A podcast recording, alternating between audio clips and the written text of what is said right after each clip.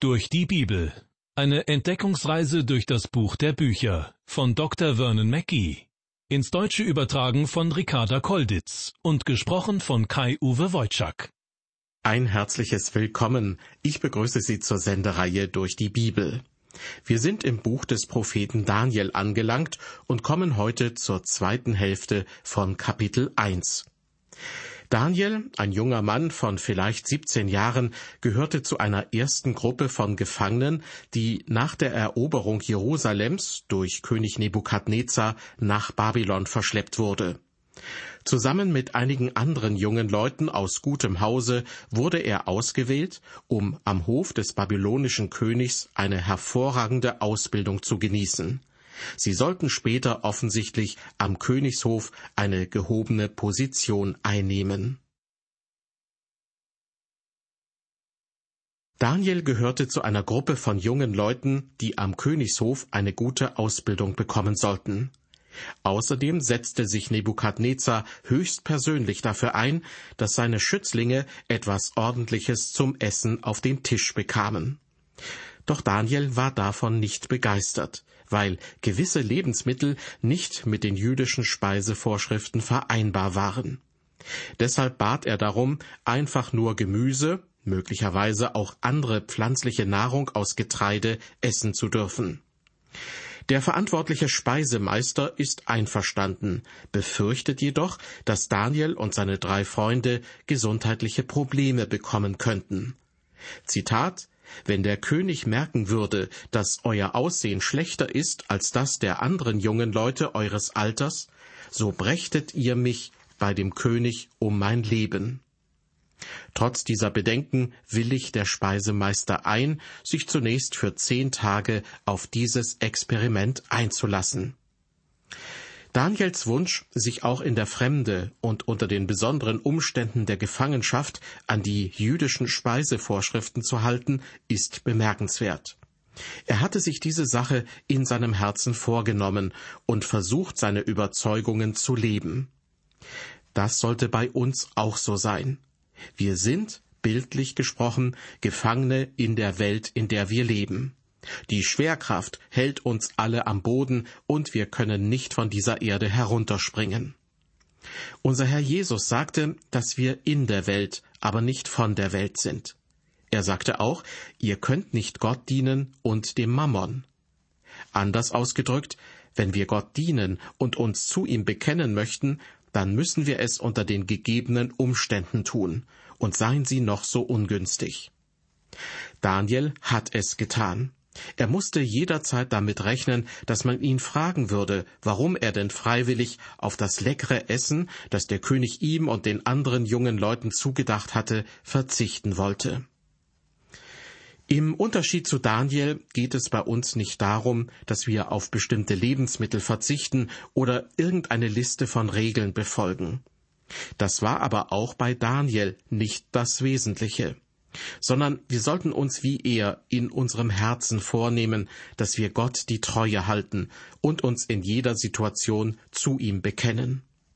Daniel hielt sich an die Vorschriften aus dem Gesetz des Mose, und das war sein Glaubenszeugnis. Er bat also den Speisemeister, der in der Lutherbibel als Aufseher bezeichnet wird, ihm und seinen Freunden eine andere Art von Speise zu geben. In Vers 14 wird berichtet, und er hörte auf sie und versuchte es mit ihnen zehn Tage. Auch wenn der Aufseher zunächst zögerlich war, so ging er doch auf Daniels Vorschlag ein. In dieser Bewährungszeit von zehn Tagen wuchsen die vier Freunde sicherlich näher zusammen und ihr Glaube wurde gestärkt. Wie das Ernährungsexperiment ausgegangen ist, wird uns in Vers 15 verraten und nach den zehn Tagen sahen sie schöner und kräftiger aus als alle jungen Leute, die von des Königs Speise aßen. Diese Auswahl der Nahrungsmittel, Gemüse und Wasser hatte funktioniert.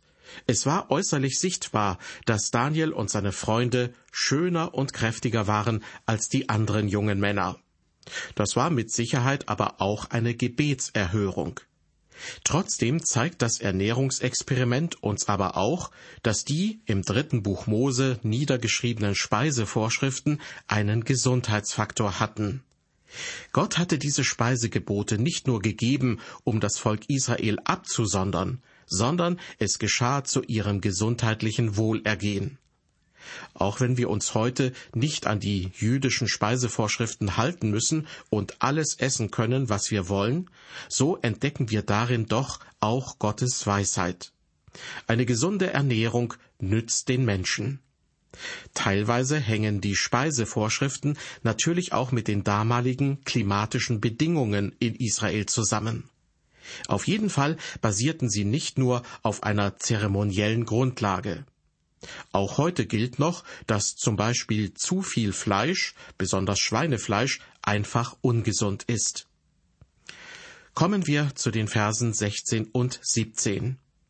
Da tat der Aufseher die Speise und den Trank, die eigentlich für sie bestimmt waren, weg und gab ihnen weiterhin Gemüse. Und diesen vier jungen Leuten gab Gott Einsicht und Verstand für jede Art von Schrift und Weisheit. Daniel aber verstand sich auf Gesichte und Träume jeder Art. Der Aufseher hatte die königlichen Anordnungen nicht befolgt, doch es war nicht zu seinem Nachteil. Von nun an bekamen Daniel und seine Freunde wie gewünscht Gemüse. Und Gott segnete diese jungen hebräischen Männer, die an einem fremden Königshof ihr Schicksal meistern mussten. Nur so viel sei schon verraten. Daniel wird später einmal ein sehr wichtiger Mann für zwei große Weltreiche werden. Gott gab allen vier jungen Leuten besondere Gaben. Sie bekamen Einsicht und Verstand für jegliche Art von Schrift und Weisheit, haben wir eben gehört. Zu Daniel sprach Gott außerdem in Gesichten und Träumen. Ein prophetisches Schauen im Wachzustand wird Gesicht genannt. Nicht wenige von uns wünschen sich das auch, dass Gott zu uns im Traum spricht.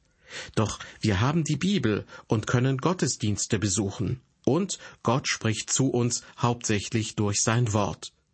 Nur sehr wenige Menschen haben besondere Träume, durch die Gott tatsächlich zu ihnen spricht. Oder Visionen, so ein moderneres Wort für Gesichte.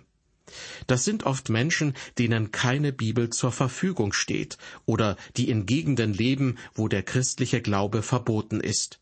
Oder Menschen, die in dieser Hinsicht eine besondere Begabung von Gott geschenkt bekommen haben.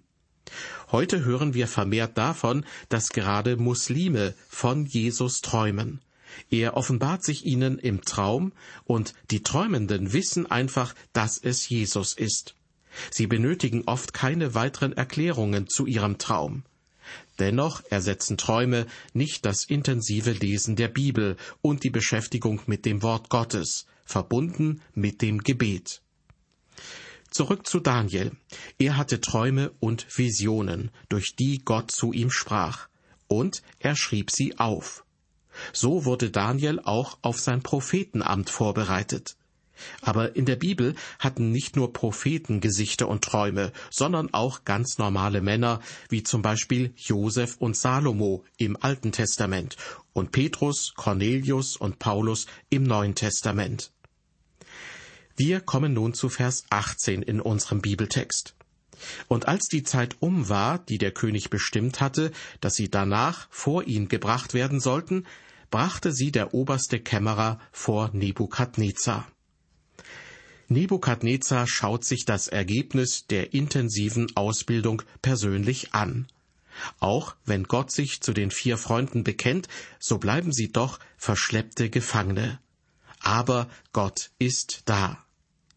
Nebukadnezar wusste, wie er die verschleppten Israeliten zu gehorsamen Untertanen machen konnte. Er versuchte nicht, ihren Willen zu brechen, sondern er gab ihnen gutes Essen, ließ sie eine sehr gute Ausbildung durchlaufen und gab ihnen dann eine lukrative Stellung an seiner Seite. All das tat er auf eine freundliche Art und Weise. Und dennoch versuchte er Menschen zu beeinflussen und sie so zu seinen Freunden zu machen. Hören wir nun Vers 19. Und der König redete mit ihnen, und es wurde unter allen niemand gefunden, der Daniel, Hanania, Michael und Asaja gleich war. Und sie wurden des Königs Diener. Der König sprach am Ende der Ausbildung persönlich mit den vier jungen Männern, um sie zu prüfen, und er erkannte ihre Weisheit. Ich meine, dahinter steckte aber nicht in erster Linie ihr Ehrgeiz und eine überdurchschnittliche Leistungsbereitschaft, sondern Gott selbst sorgte für dieses gute Ergebnis.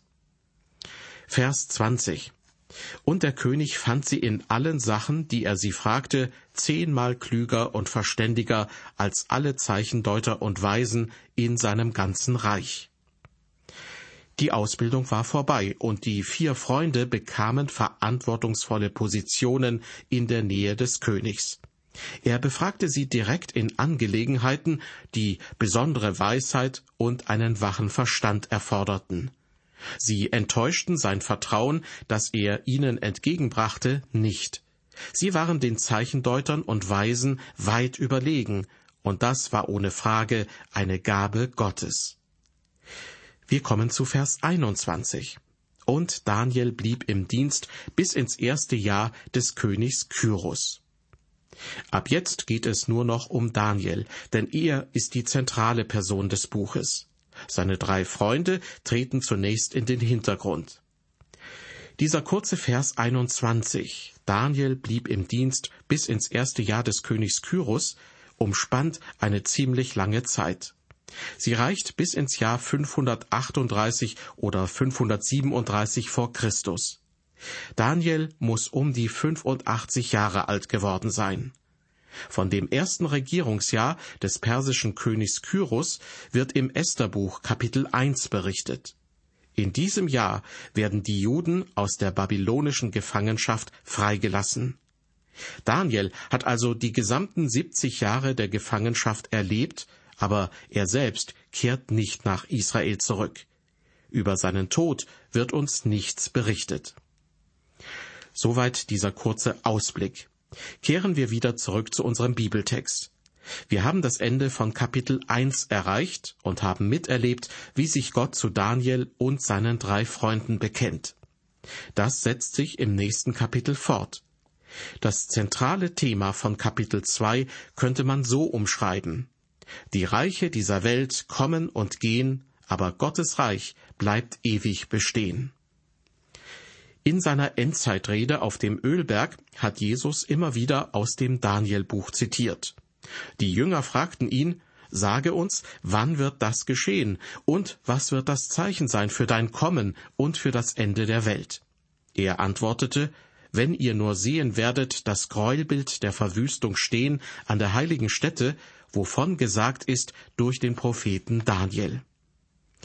Das vor uns liegende Kapitel im Danielbuch ist ein sehr wichtiger Teil von Gottes Wort und es hat wohl die Christenheit, aber auch die abendländische Geschichtsschreibung ziemlich stark beeinflusst. Denn der babylonische König Nebukadnezar träumt von einem Standbild aus vier Metallen, nämlich Gold, Silber, Kupfer, Eisen und aus Ton. Es symbolisiert vier verschiedene Reiche. Um welche Reiche es sich genau handelt, ist umstritten. Ebenso wenig ist klar, ob dieses Standbild lediglich auf den Orient verweist oder auf weltumspannende Zusammenhänge. Auf jeden Fall aber verschmelzen in dieser Prophetie Weltgeschichte und die Geschichte von Gottes Volk, beziehungsweise Weltgeschichte und Kirchengeschichte. Einige Ausleger deuten die Abfolge der Reiche wie folgt Babylonien, Medien, Persien und Griechenland. Doch wir werden später noch sehen, dass das letzte große Reich höchstwahrscheinlich nicht Griechenland, sondern Rom ist. Rom zerfiel in mehrere Nachfolgestaaten, und das in Nebukadnezars Traum vorkommende Gemisch aus Eisen und Ton könnte darauf hindeuten. Nach diesen Vorbemerkungen kommen wir nun zum ersten Vers aus Kapitel 2 des Daniel-Buches. Dort wird berichtet, im zweiten Jahr seiner Herrschaft hatte Nebukadnezar einen Traum, über den er so erschrak, dass er aufwachte. Die genaue Jahresangabe zeigt, dass es hier um wirkliche Geschichte geht. Die Vorfälle in Kapitel 2 schaffen außerdem die Voraussetzungen, unter denen Daniel eine führende Position in Babylonien erhält. Unter König Nebukadnezar war Babylonien ein großes Weltreich. Nebukadnezar hatte etwas getan, was die Ägypter nicht konnten, denn Ägypten war räumlich in sich abgeschlossen. Der größte Fehler, den irgendein Pharao begehen konnte, war, das Gebiet um den Nil zu verlassen. Solange der Pharao dort blieb, war er gut geschützt, denn er hatte die Wüste um sich herum, die keiner bezwingen konnte. Der Pharao musste also nur das Niltal gut bewachen, welches der einzige Weg hinein nach Ägypten war.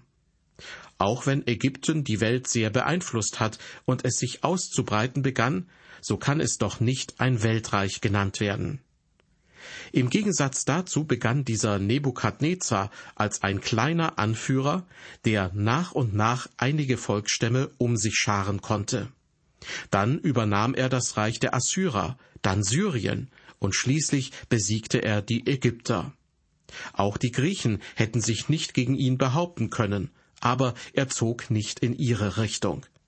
Das musste er nicht, denn er herrschte bereits über die damals bekannte Welt. Nebukadnezar hatte ein Weltreich geschaffen und er herrschte darüber.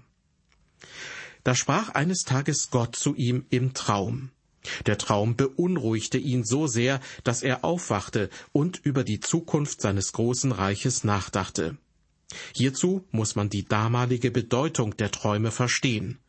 Immer wieder wollten die Könige des Zweistromlandes in die Zukunft sehen, Zeichen deuten und sich Orakel auslegen lassen. Dahinter stand die Vorstellung, dass die Götter die Welt regieren und auch durch Träume ihren Willen kundtun. Dieser Traum war also keine Nebensächlichkeit, und Nebukadnezar wurde beunruhigt. Wie würde wohl die Zukunft seines Reiches aussehen? Er war zu dem Zeitpunkt ja noch nicht lange König. Die Übersetzung von Vers 1 aus dem hebräischen Bibeltext ist übrigens gar nicht so einfach. In der Lutherbibel heißt es, dass Nebukadnezar über den Traum so erschrak, dass er aufwachte. Wörtlich müsste man eigentlich übersetzen, und sein Schlaf geschah hinab auf ihn. Oder sein Schlaf war auf ihm. Nach der griechischen Bibelübersetzung, der Septuaginta, klingt es so, als ob er nicht mehr wieder einschlafen konnte. Doch der hebräische Text legt die Vermutung nahe, dass er nach einem kurzen Erwachen wieder einschlief. Wie es auch sei, Nebukadnezar trommelt alle möglichen Zeichendeuter, Zauberer und Wahrsager zusammen, um die Bedeutung seines Traumes zu erfahren. Weil er ihnen offenbar misstraut, erzählt er ihnen nicht, was er geträumt hat, sondern er will, ohne ihnen vorher irgendwelche Anhaltspunkte zu geben, die Deutung wissen. Dass sein Misstrauen durchaus berechtigt ist, versteht sich fast von selbst. Daniel, ein junger Mann, der mit vielen anderen Israeliten nach Babylon verschleppt wurde. Aber Gott ist mit Daniel und er schenkt ihm und seinen Freunden große Weisheit und Einsicht. Das liegt nicht nur an der besonderen Ernährung. Gott sorgt auch dafür, dass die jeweils verantwortlichen Babylonier diesen vier jungen Israeliten wohlgesonnen sind. Sie beenden ihre babylonische Ausbildung und der König begutachtet das Ergebnis. Gott hat dafür gesorgt, dass sie allen anderen weit überlegen sind. Nun steht Daniel zunächst allein im Mittelpunkt des Geschehens, und doch ist er nicht die Hauptfigur, sondern Gott selbst.